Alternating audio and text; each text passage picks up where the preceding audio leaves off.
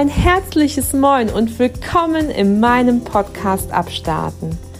Du hast eingeschaltet, um hier Menschen und das wunderschöne Dithmarschen vielleicht mal ganz neu kennenzulernen. Freue dich auf tolle Begegnungen, interessante Gespräche und möglichen Inspirationen für dein Leben.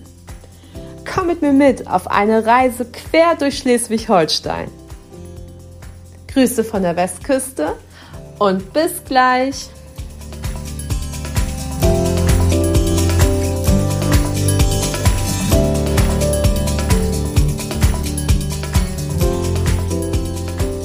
Eins, zwei, drei, liebe Antje, geht's dir gut? Ja, mir geht's gut. Das ist schön.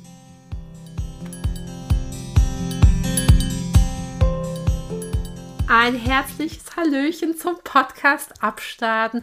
Heute bei mir zu Gast Antje Schmidt, meine liebe Kollegin auf der Intensivstation. Aber nicht nur auf der Intensivstation ist die liebe Antje meine Kollegin, die ihres Zeichens Intensivkrankenschwester ist, sondern sie hat auch ein total tolles Programm für Krankenschwestern und Krankenpfleger ins Leben gerufen, ein Trainee-Programm.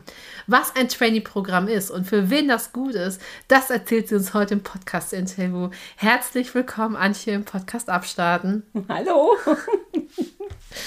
ja, Antje, du bist ja im ersten Leben Krankenschwester. Genau, ich bin Krankenschwester. Ich habe 96 mein Examen gemacht ähm, zur Krankenschwester und habe gedacht, auch in Heide. Und ähm, ich komme aber aus Flensburg, also, also aus Kappeln, Angeln die Gegend, wunderschön und wollte wieder zurück. Also ich bin mit meinen Eltern hierher gezogen, weil mein Vater meinte, er müsste noch mal was Neues ausprobieren. Und äh, wir sind dann sozusagen in meiner Sturm- und Drangzeit hierher gezogen. Und ja, und dann habe ich gesagt, okay, gehe ich zurück nach meiner Ausbildung. Dann bin ich ja schon groß und kann für mich selber sorgen und dann gehe ich eben wieder zurück. Und ja, was soll ich sagen? Ganz nach Flensburg habe ich es nicht geschafft. Ich habe es dann erstmal nur nach Schleswig geschafft, weil zu der, zu der Zeit war es so, dass äh, Pflege, es noch ausreichend Pflegende gab und Flensburg hatte einen Aufnahmestopp. Und dann bin ich nach Schleswig gegangen, ins Martin-Luther-Krankenhaus damals und habe dort gearbeitet und habe gemerkt oder auch äh, festgestellt, wie toll das Heiler Krankenhaus ist. Und dann hat mich ähm, unter anderem auch die Liebe hier festgehalten. Deswegen bin ich dann wieder zurück nach Heide und hier hängen geblieben. Für uns alle ein großes Glück, dass äh, du hier kleben geblieben bist. Und ähm, wie bist du dann Intensivkrankenschwester geworden? Ähm, es ist nicht so, dass ich eigentlich niemals auf einer Intensivstation arbeiten wollte. Also mein Wunsch war es tatsächlich, auf einer schwerst, also schwerst brandverletzten Intensivstation zu arbeiten. Da, also das wollte ich schon, aber nicht auf einer Intensivstation. Nun sollte ich in Heidelberg wieder anfangen und ich sollte auf der C1 anfangen. Das ist also nicht die C1, wie sie heute ist, sondern auf einer privaten chirurgischen Station.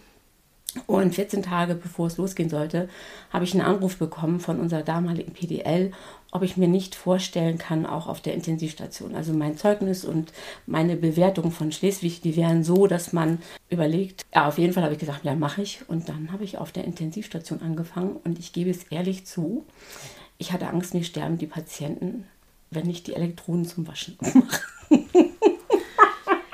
Aber weißt du was, Antje? Ey, das ist doch ey, mega. Ich finde, das ist so menschlich. Das zeigt einfach, wie einfach auch man als Krankenschwester einfach denkt, wie filigran das Leben sein muss. Und gerade auf der Intensivstation, wo man einfach Sorge haben muss, dass man einfach ohne Überwachung eines Menschen, dass man möglicherweise dass man eben nicht aufmerksam ist, wenn man so bei der Arbeit ist, etwas versäumt, was einfach so lebensessentiell ist.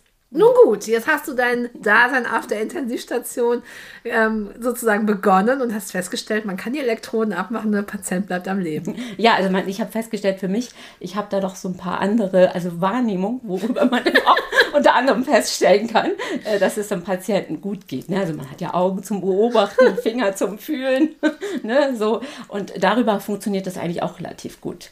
Ne? Ein bisschen Erfahrung hilft dann auch noch. Ähm, ich hatte dann auch äh, keine Angst mehr. Ich hatte tolle Kollegen. Ich habe ja damals auf der inneren Intensivstation angefangen, so mit Carsten und Jane und Jutta. Ich war lange ein Schisser.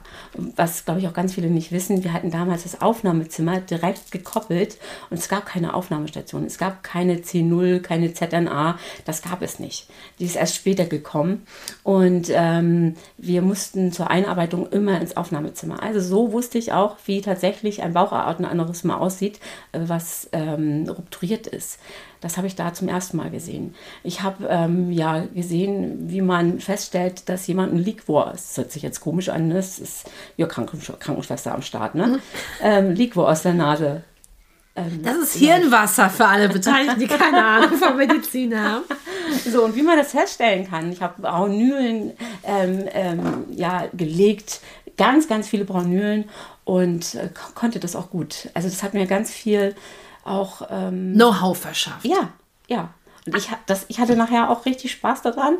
Ne, Markus Karg hat mit mir angefangen, äh, Saskia Carstens, ne, die hat mit mir da angefangen.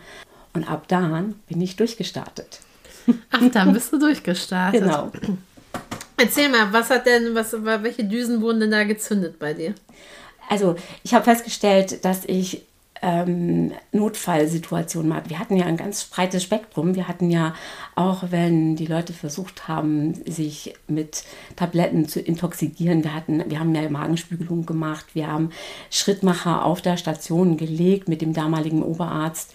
Ähm, dafür waren wir verantwortlich. Wir haben instrumentiert, ja, und mir hat es einfach gefallen. Also, also in diesem Team zusammenarbeiten, mit den Ärzten zusammenarbeiten.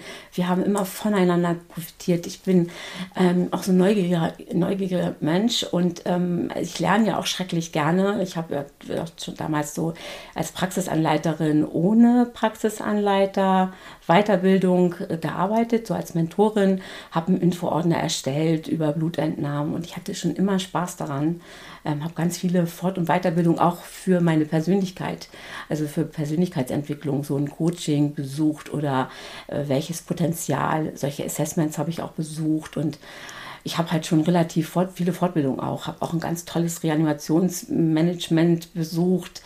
Das war ganz großartig. Ähm, ja, und darüber habe ich mich dann für die Fachweiterbildung beworben.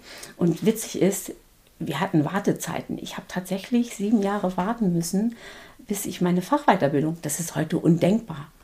Heute sind die innerhalb von einem halben oder auch von einem Jahr, können sie die Fachweiterbildung machen mit einer Sonderzulassung. Und ab, ab jetzt Oktober wird es so sein, dass tatsächlich nur noch ein Jahr gefordert ist, also Berufserfahrung als Krankenschwester.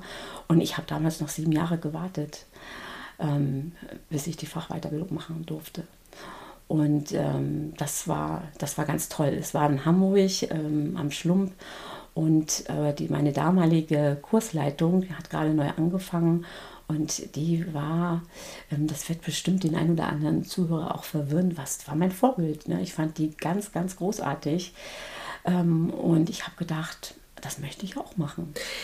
Ich finde das überhaupt gar nicht schlimm, dass du das jetzt gesagt hast, weil, ähm, wenn man ganz ehrlich ist, eben nicht nur Kinder haben ihre Vorbilder in großartigen Menschen, sondern wir Erwachsenen auch. Und wenn wir ganz groß mal in unseren Freundeskreis gucken, ist es natürlich auch so, dass wir mit den Menschen, mit denen wir sehr gern zusammen sind, dass wir auch Eigenarten und Sprachgebrauche sehr schnell von anderen Menschen übernehmen, mit ja. denen wir sehr, sehr, sehr gern zusammen sind und äh, unterschwellig einfach auch Modelllerner sind. Also insofern in, äh, Interessen wandeln sich mit, äh, ja, mit spezifischen, beeindruckenden Menschen in deinem Leben, dass du mhm. irgendwie was veränderst. Ja.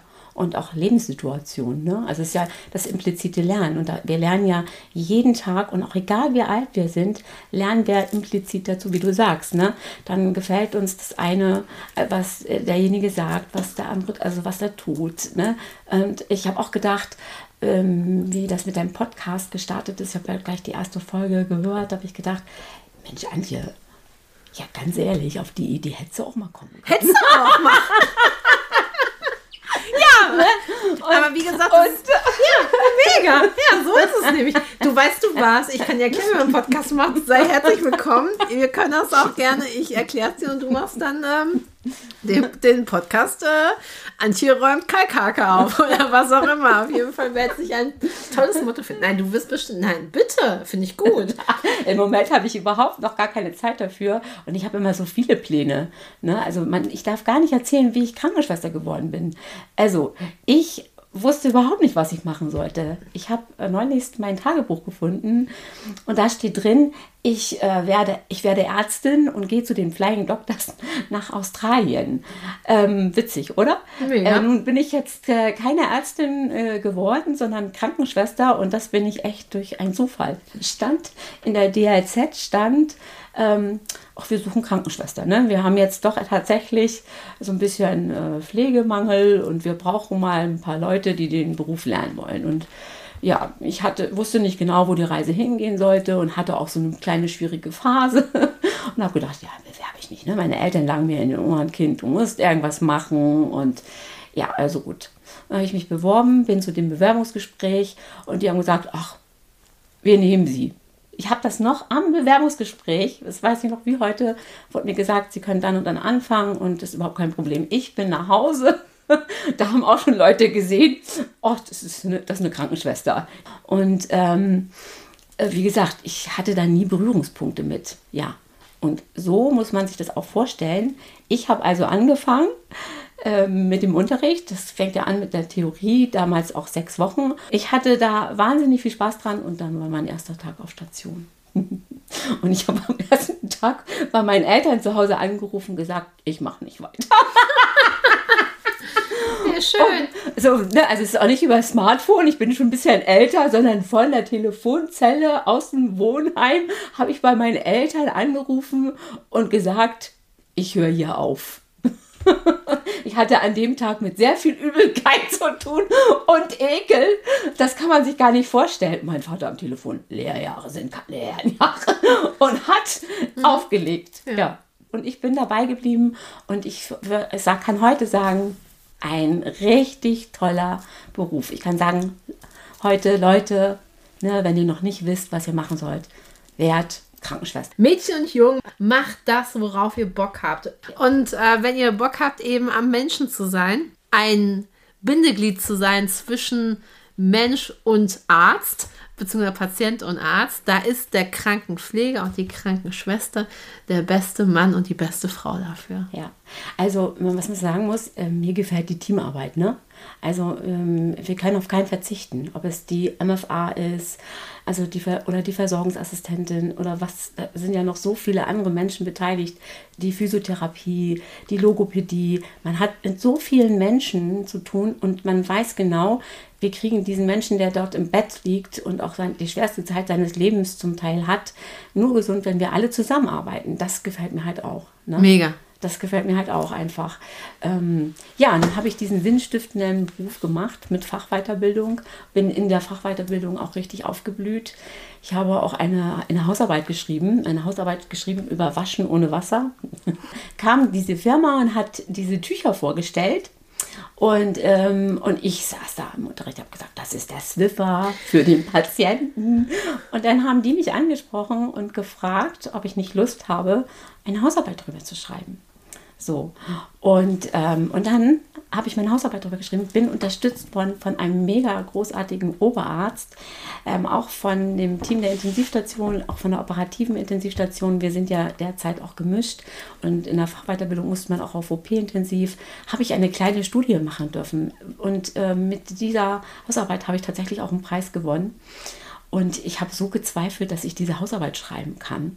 Und sie ist ganz großartig geworden auch der Arzt, der mich unterstützt hat, der, der Oberarzt, der ist inzwischen Chefarzt in einem anderen Krankenhaus der hat es da auch propagiert. Und auch die waschen tatsächlich mit den Tüchern. Finde ich immer ganz großartig.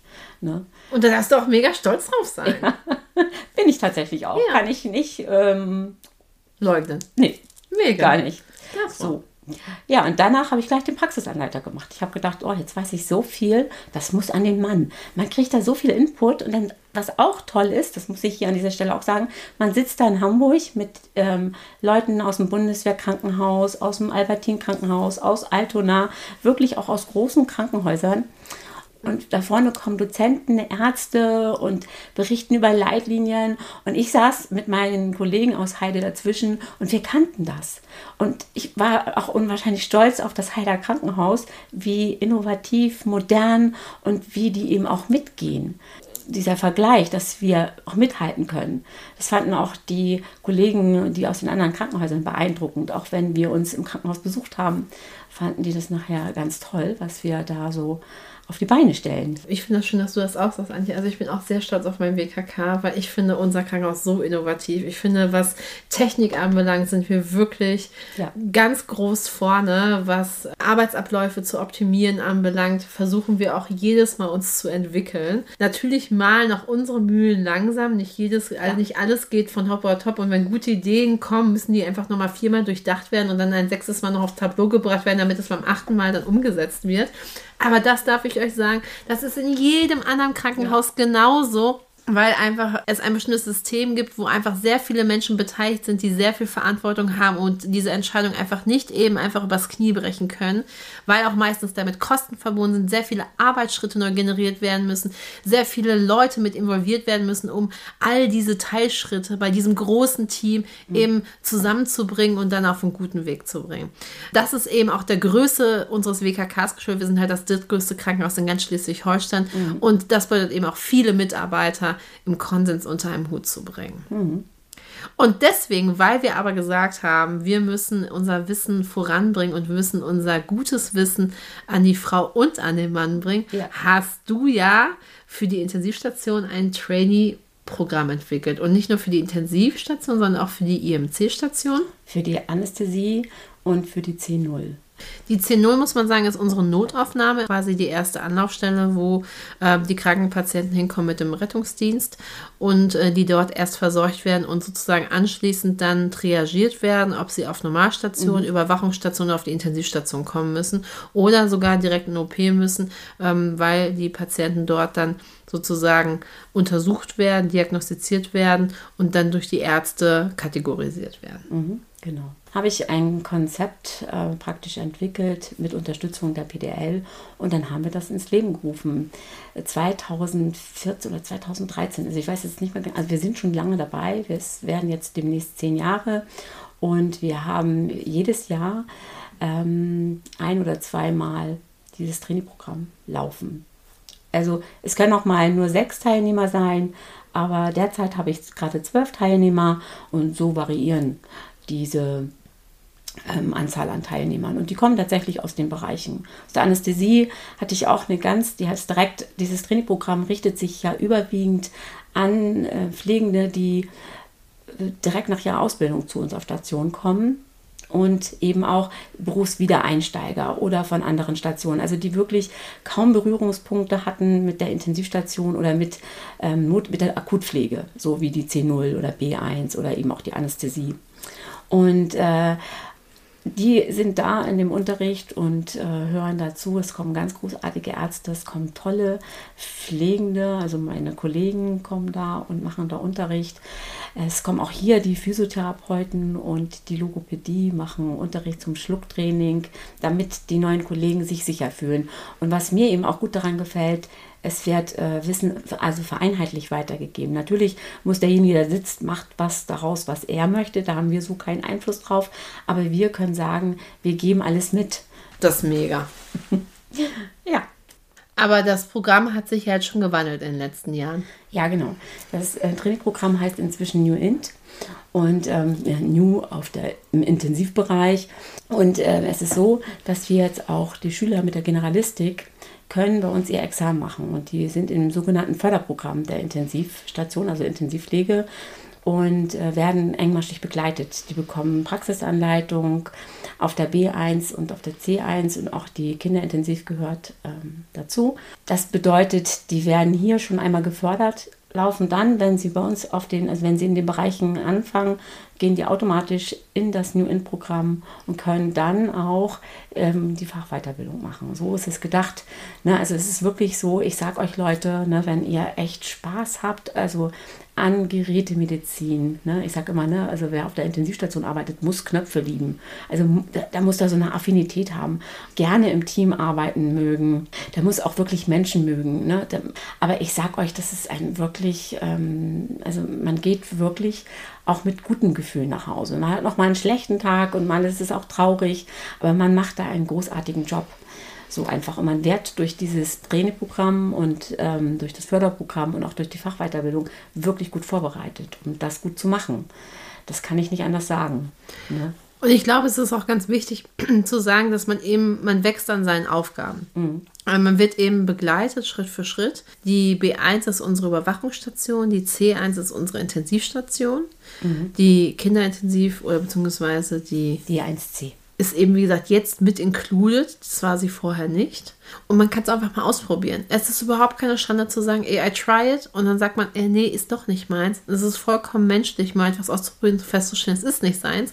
Aber wer einfach es mal erleben möchte und einfach mal die Erfahrung machen möchte, ist herzlich eingeladen, sich bei Antje zu melden und ins New In-Programm einzusteigen. Ja, generell kann man sowieso, wenn man Lust hat, kann man hospitieren bei uns. Ne? Wenn man schon in, also wirklich auch Pflegekraft ist, ähm, fertig examiniert, Leute kommt, hospitiert auf der C1, tolles Team, eine gute Mischung, tolle Stationsleiter, tolle Ärzte.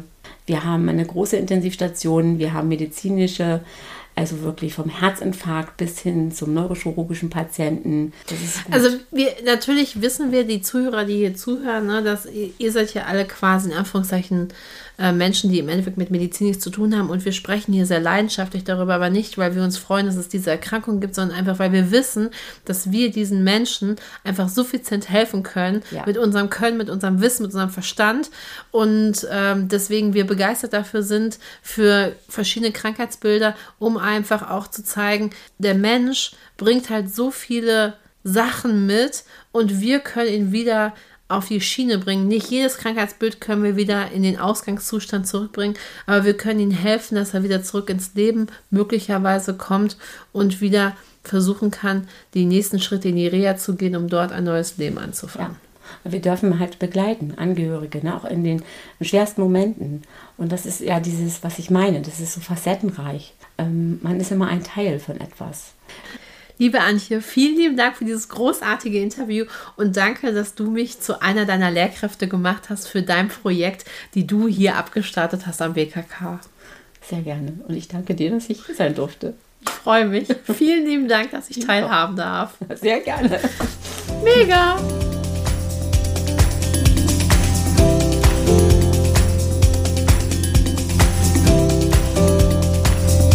Ja, ihr Lieben, das war Antje Schmidt, ähm, die leidenschaftlich über ihren Beruf als Krankenschwester und als Dozentin und als treibende Kraft für Weiterbildung im WKK ist. Ich freue mich mega, dass sie Teil meines Podcasts ist.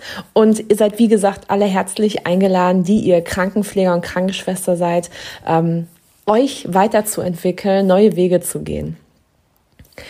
Der nächste Mensch, den ich euch vorstelle, ist Arne Wahns. Arne hat ein Küchengeschäft in Meldorf und ich habe noch nie einen Mann so leidenschaftlich über Kochtöpfe und Pfannen sprechen hören wie diesen Mann.